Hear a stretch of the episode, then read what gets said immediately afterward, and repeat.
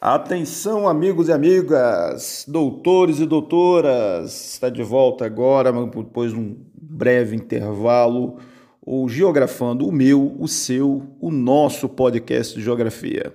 Roda a vinheta.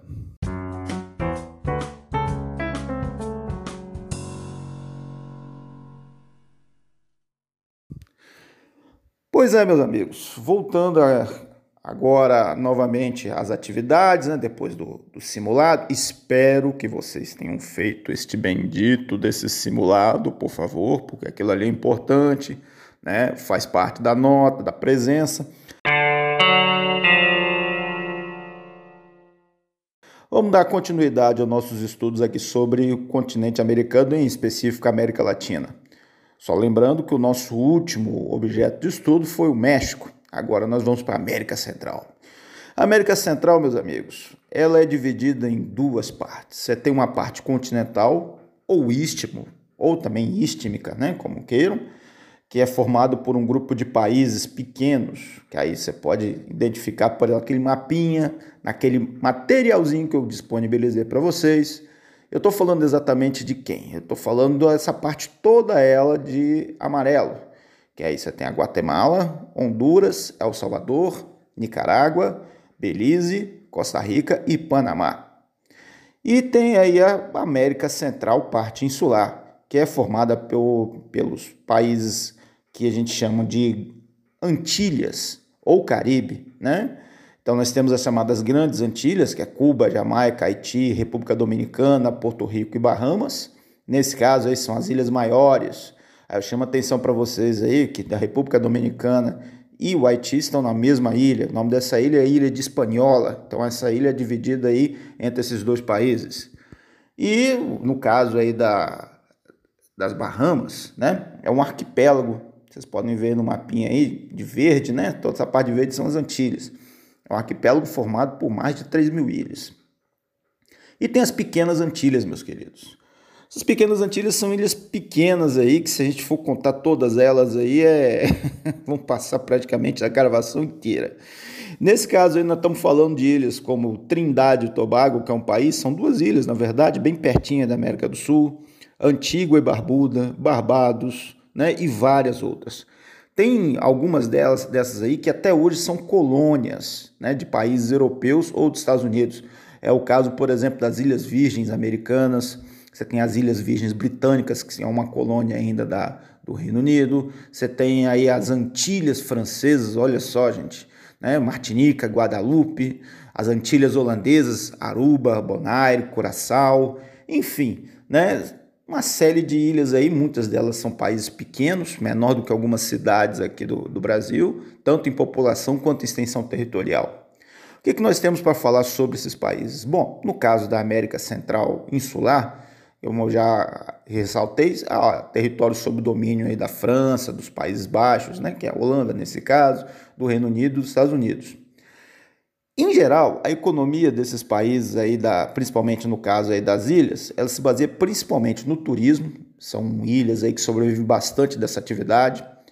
E é uma atividade que é favorecida pelo clima tropical, ou seja, sol o ano inteiro, as praias lindíssimas, né? E nesse caso aí também uma estrutura que foi construída. Aí você tem hotéis, resorts, né, para receber aqueles cruzeiros lá de turistas lá que tem bastante dinheiro, cassinos, né, para limpar esse pessoal, né, tirar o dinheiro desse povo. E além do turismo, essas ilhas aí elas se destacam também pela produção de algum tipo de é, produto agrícola importante ou estratégico no mercado internacional. É, no caso aí o principal é a cana de açúcar. Essas ilhas elas são famosas desde o período colonial por serem produtoras de açúcar. Isso inclusive foi um dos motivos para o declínio da produção açucareira aqui dentro do Brasil no período colonial, né? Tanto a Holanda quanto a França quanto a Espanha começaram a plantar a cana de açúcar nessas ilhas. Além do que, meus amigos, tem aquele, isso o livro não fala, né? Tem, tem a Globo, isso a Globo não mostra. Então isso o livro não mostra. Várias dessas ilhas aí são paraísos fiscais. Mas professor, o que é um paraíso fiscal? paraíso fiscal é o seguinte: você pode abrir uma conta num banco que estiver sediado numa ilha dessa aí que seja paraíso fiscal. Vamos pegar aí, por exemplo, as Ilhas Caimã ou então Barbados, por exemplo, que é está citando aí. E lá você não paga imposto, né? Ah, mas qual é a vantagem então do país ter um negócio desse? O dinheiro fica circulando no território, isso pode ser investido, por exemplo, dentro da infraestrutura do país. Mas tem problema isso, professor? É, é porque, porque às vezes esse dinheiro que vai para lá é dinheiro de falcatrua, de coisa ilícita, né? Então, há esse ponto polêmico. E aí tem a América Central, parte continental, que todos os países aí, à exceção do Belize, foram colônias da Espanha. Belize foi o único aí que foi colônia britânica. Tem uma ligação até hoje muito forte com o Reino Unido.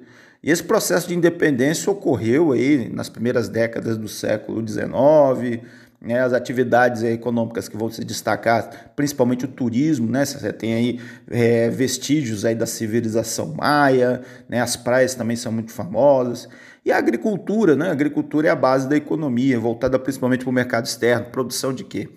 De cana-de-açúcar, café. Geralmente são produtos tropicais. É o que a gente chama aí de uma agricultura voltada para exportação de produtos tropicais, baseada em cima do plantation. O que é o plantation, professor? É um tipo de modelo de um sistema agrícola em que se baseia na grande propriedade, ou seja, são grandes fazendas. Geralmente planta-se um tipo de produto só, cana-de-açúcar, café, tabaco, voltado para exportação. Isso é uma herança praticamente do colonialismo aí dessa região, tá certo? Em geral, esses países aí são para países que apresentam graves problemas sociais, tanto na parte insular quanto na parte continental, à exceção da Costa Rica, né, que é um país aí que apresenta uma estabilidade política até é, diferenciada, ou seja, um país muito calmo, não tem tanto problema político interno, e Cuba, que é um ponto fora da curva aí. Cuba é o único país até hoje socialista aqui dentro do continente e conseguiu ter alguns avanços importantes na área social, como por exemplo acabar com o analfabetismo e ter um sistema de saúde que faz inveja a qualquer país da América Latina e também a qualquer país aí da América anglo-saxônica, né? A medicina cubana é famosa aí por, pelo atendimento universal à população. Lá você não paga, né? Bom, vamos falar de todos os países? Não, não. O livro aqui ele vai destacar para vocês três. Então, um deles aí, que o primeiro que a gente vai falar é o Haiti, que tem uma história até muito interessante, gente. O Haiti foi um dos primeiros países a conseguir a independência dentro do continente americano. Esse processo de independência foi liderado por escravos, olha só que legal, né? Era uma colônia francesa que é, conseguiu sua independência ainda no século XIX e apesar de ter uma influência francesa muito grande, a maior parte dos é, haitianos falam uma mistura né, do, do francês com outras línguas, que é uma língua que eles chamam popularmente lá de crioula, ou crioulo, né? E é uma língua que teve contato aí com dialetos africanos também. O Haiti também é famoso aí por ser terra de um tipo de religião que é bem praticada lá até hoje, que é o voodoo, né? uma religião de matriz africana. Então, vamos colocar aí que mais de 90% da população, quase 100% lá, é descendente direto ou indireto do, do, dos africanos, né? É um país que tem muito essa, essa característica. Mas o que o livro destaca para vocês é que o Haiti é o país mais pobre da América, né, aqui dentro do continente. A população, a maior parte, vive abaixo das condições aí de pobreza aceitada, ou seja, em condições de pobreza extrema. 40% da população analfabeta. É uma expectativa de vida que gira em torno aí de 63 anos. E é um país que durante muito tempo foi é, caracterizado pela corrupção, principalmente aí do governo. Aí você tem, o livro não mostra isso aí, mas tem aí uma família que se perpetuou no poder, a família Duvalier, né, que roubou até dizer chega e perseguiu todos os seus opositores, né? isso aí durante décadas. A saída desse pessoal lá deixou o país em, em uma situação pior do que já estava. Em 2004 ocorreu uma guerra civil, onde foi preciso a ONU mandar tropas para poder pacificar o país. Isso aí, o Brasil foi o país que liderou essas tropas e que teve um papel importante e que durante esse período aí resultou em vários conflitos aí que o Brasil teve que intervir, né?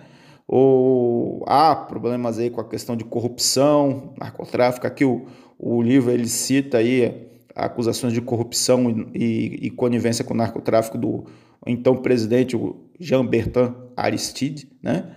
E isso deixou o Brasil, as tropas brasileiras aí de 2004 até 2017. Com as eleições aí de 2006, nesse período aí, um novo governo foi eleito com a ajuda internacional para tentar minimizar os conflitos. Mas o Haiti ainda não conseguiu resolver sérios problemas e a coisa começou a ficar pior, é, piorou ainda depois de um terremoto em 2010 que praticamente destruiu o país inteiro.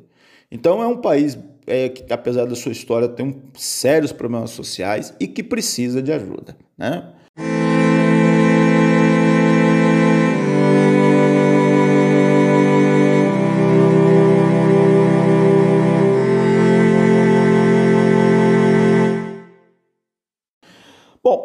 País aqui que o autor aqui faz uma abordagem que é interessante também é o Panamá. Panamá é um país que a história dele está é, é, tá relacionada diretamente à construção de um canal. Esse canal ele foi feito exclusivamente para ligar, para permitir a passagem de navios do Oceano Atlântico e ao Pacífico e vice-versa. Se você olhar o mapa mundi, você vai ver que é, é o continente americano ele praticamente forma uma barreira que impede aí a passagem de um oceano para outro. Ele praticamente divide os dois oceanos. Né?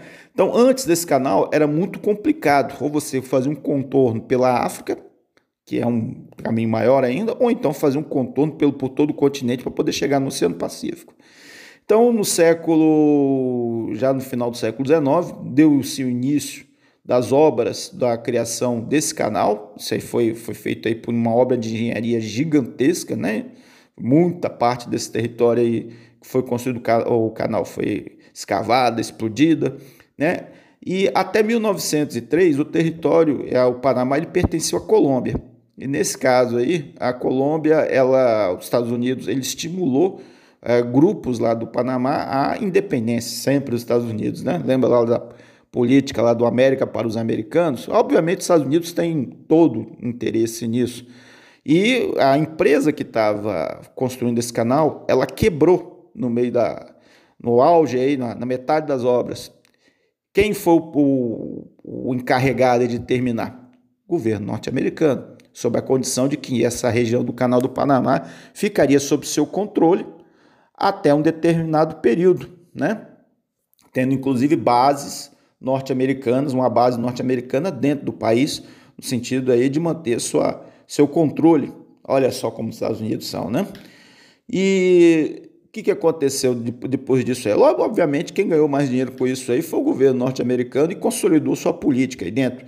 Porque você imagina todos os navios em direção ao Oceano Pacífico para fazer comércio aí com países como China, Japão, é, Austrália, países, é, navios que saíam da Europa, né, e até mesmo aqui do Brasil e de outros lugares que não tinham saída para o Oceano Pacífico, tiveram que passar por esse canal, meus amigos. Então, quem mais lucrou com isso e quem mais ganhou foi o governo norte-americano. E havia sempre esse ponto polêmico né, desse canal. O, o, o governo norte-americano ele sempre influenciava nas decisões, aí, nos governantes do Panamá, até que em 77, 1977, foi assinado um acordo entre Panamá e Estados Unidos que garantiu a devolução do canal do Panamá no ano 2000 ao, ao país, ao território, ele foi integrado ao restante do território. Só que os Estados Unidos colocou aquela, aquela, aquelas letrinhas miúdas, aquela cláusulazinha, né? É, caso haja alguma coisa aí que ameace o canal do Panamá, os Estados Unidos se é, julgam no direito de intervir, ou seja, de usar de força militar para fazer valer os seus interesses. Mas, só para título de informação, hoje esse canal está passando por uma série de obras, né? Os navios hoje são maiores. Há, inclusive, é, uma perspectiva de criação de um outro canal, não no Panamá, mas em outro país chamado Nicarágua, uma obra que vem sendo bancada pelo governo chinês. Então, para você ver como que os interesses estratégicos dos países eles se manifestam na América Central, né? E por último aqui, Cuba, que é o, o país assim mais polêmico da região, é um país que em 1959 é, houve um processo de revolução onde foi implantado o sistema socialista, um sistema contrário ao capitalismo. É bom que se diga de passagem o seguinte, gente. Cuba até então não era um país muito diferente do restante, não. A Cuba era mais ou menos um quintal dos Estados Unidos. É, tudo de ruim que você podia, podia, pudesse imaginar o país é, existia lá dentro. Prostituição, máfia, tráfico de drogas, aquela coisa toda. E tinha um presidente que era pau mandado dos Estados Unidos, corrupto até o último fio de cabelo. Este, com uma parte da população cubana, liderado por esse sujeito aí, o Fidel Castro, ele começa a querer moralizar o país, né? ele vai preso, exilado, ele volta né? clandestinamente com um grupo de, de é, é, apoiadores, inicia um processo de guerrilha, vai desestabilizando o governo até conseguir o apoio da população e derruba esse corrupto. Eis que uma das primeiras coisas que ele faz aí nesse processo de revolução, que chama-se Revolução Cubana, né? Várias aí foram feitas, várias mudanças, é, principalmente na área de saúde, educação, mas ele inicialmente ele nacionaliza todos os meios de produção, ou seja, todas as indústrias, todas as fazendas que estavam em poder de quem? De cidadãos norte-americanos. Imediatamente o que, que acontece? O governo norte-americano dá aquele ultimato: ou devolve tudo como estava antes, ou então o governo norte-americano ia mandar exército para botar o pé na porta do país mesmo. Nesse período já era período da Guerra Fria, meus amigos. Foi um período aí que duas superpotências disputavam o controle do mundo. Aí você tinha de um lado os Estados Unidos, aqui dentro do continente americano com uma força muito grande, e do outro lado a União Soviética, representando o sistema socialista. O que, que o governo cubano nesse período faz? Bom, já sabendo que poderia ter uma invasão norte-americana, pede o apoio da União Soviética. Assim começa o problema de Cuba aqui dentro, dos Estados, do, dentro do continente. Então, Cuba ela é um, um governo que apoiou, né, é, se tornou socialista e apoiou a União Soviética, e isso fez com que os Estados Unidos não invadisse, até patrocinou uma tentativa de invasão, mas não deu certo. Né? Só que os Estados Unidos ele mantém um embargo econômico ao país proibindo que os países capitalistas comprem ou vendam produtos a, a Cuba. Isso é uma vergonha, diga-se de passagem, né? porque o governo cubano, a população, uma população digna que vem lutando para manter as estruturas do país. Né? Isso é uma coisa que começou lá na década de 60, meus amigos. Então, as coisas começaram a mudar em 1990, com o fim da União Soviética. Cuba importava praticamente tudo que necessitava da União Soviética, então esse bloqueio ele não conseguia ser efetivo. Com o fim da União Soviética, ele começou a ser mais efetivo. Né? Em 2008, há uma mudança de poder. Né? O Fidel Castro, que era o líder cubano, ele sai daí da, do poder e cede aí a poder, deixa o irmão dele né, como presidente. Posteriormente, aí você tem uma nova mudança de poder, hoje não é mais o Raul Castro. Em 2014 é uma tentativa de mudança em relação à política externa norte-americana e uma aproximação com Cuba, né, para tentar ver se esse embargo econômico ele seja, fosse um pouco mais afrouxado, mas ele foi mantido. E toda, todo o avanço que teve em 2014, isso é com o governo Obama, ele foi revertido né, a partir de 2017 com o atual presidente Donald Trump que uma das bases eleitorais dele lá no, no, nos Estados Unidos são de exilados ou filhos de exilados cubanos que saíram de lá, né, expulsos ou então é, reclamando do país em função aí de terem perdido alguns cargos, dinheiro e bens, né? Então a situação hoje continua assim, né? apesar do que Cuba até hoje é um país que se destaca não, não só nas áreas sociais, mas no campo esportivo, é um país que não se dobra aos Estados Unidos. Bom, nós vamos ficando por aqui, né? Obviamente tem outras coisas aqui que a gente poderia abordar, como por exemplo aí a questão dos aspectos da economia cubana, ela é toda ela baseada em cima da agricultura, que aí você tem a cana de açúcar como principal produto, mas também há é, outras fontes de economia importantes, como o tabaco, os famosos charutos cubanos, o café, o couro, o níquel, além de setores industriais importantes como têxtil, alimentos e beneficiamento de produtos agrícolas, como o próprio açúcar ou os charutos cubanos. Né? A população tem pouco acesso aos bens de consumo, as moradias são modestas, são financiadas ou cedidas aí pelo governo, né? governo cubano. E a partir da crise econômica de 90, o governo buscou, buscou vem buscando novos investidores para investir principalmente em turismo. Né? O, o governo, apesar de ser uma economia socialista, oficialmente socialista, ele permite que os é, moradores, pelos cubanos, possam ter bares, restaurantes, empresas de táxis. E o destaque aqui fica para a questão do, da saúde, né? Os indicadores aí de saúde do, do, do país é um dos melhores do mundo. Então, só para dizer aqui alguns, expectativa de vida aí quase 80 anos, né? Mortalidade infantil é a mais baixa da América Latina, 4%, 4, é, 4 por mil habitantes. Enfim, né? Um país que tinha tudo para já ter arregado para os Estados Unidos ainda mantém a sua dignidade. Nós vamos ficando por aqui, né? O preparei para vocês aí uma lista de ritmos também do Caribe, né, do na América Central. Vou disponibilizar para vocês junto com, com esse podcast, né, vou, na plataforma Spotify. Vamos abrir a cabeça, meus queridos, né? E aí eu destaco para vocês aí nomes como Ruben Blades, né, o rei da salsa, aí o reggae, Bob Marley e vários outros aí. Então, um abraço, né? Cuidem-se e um beijo na alma.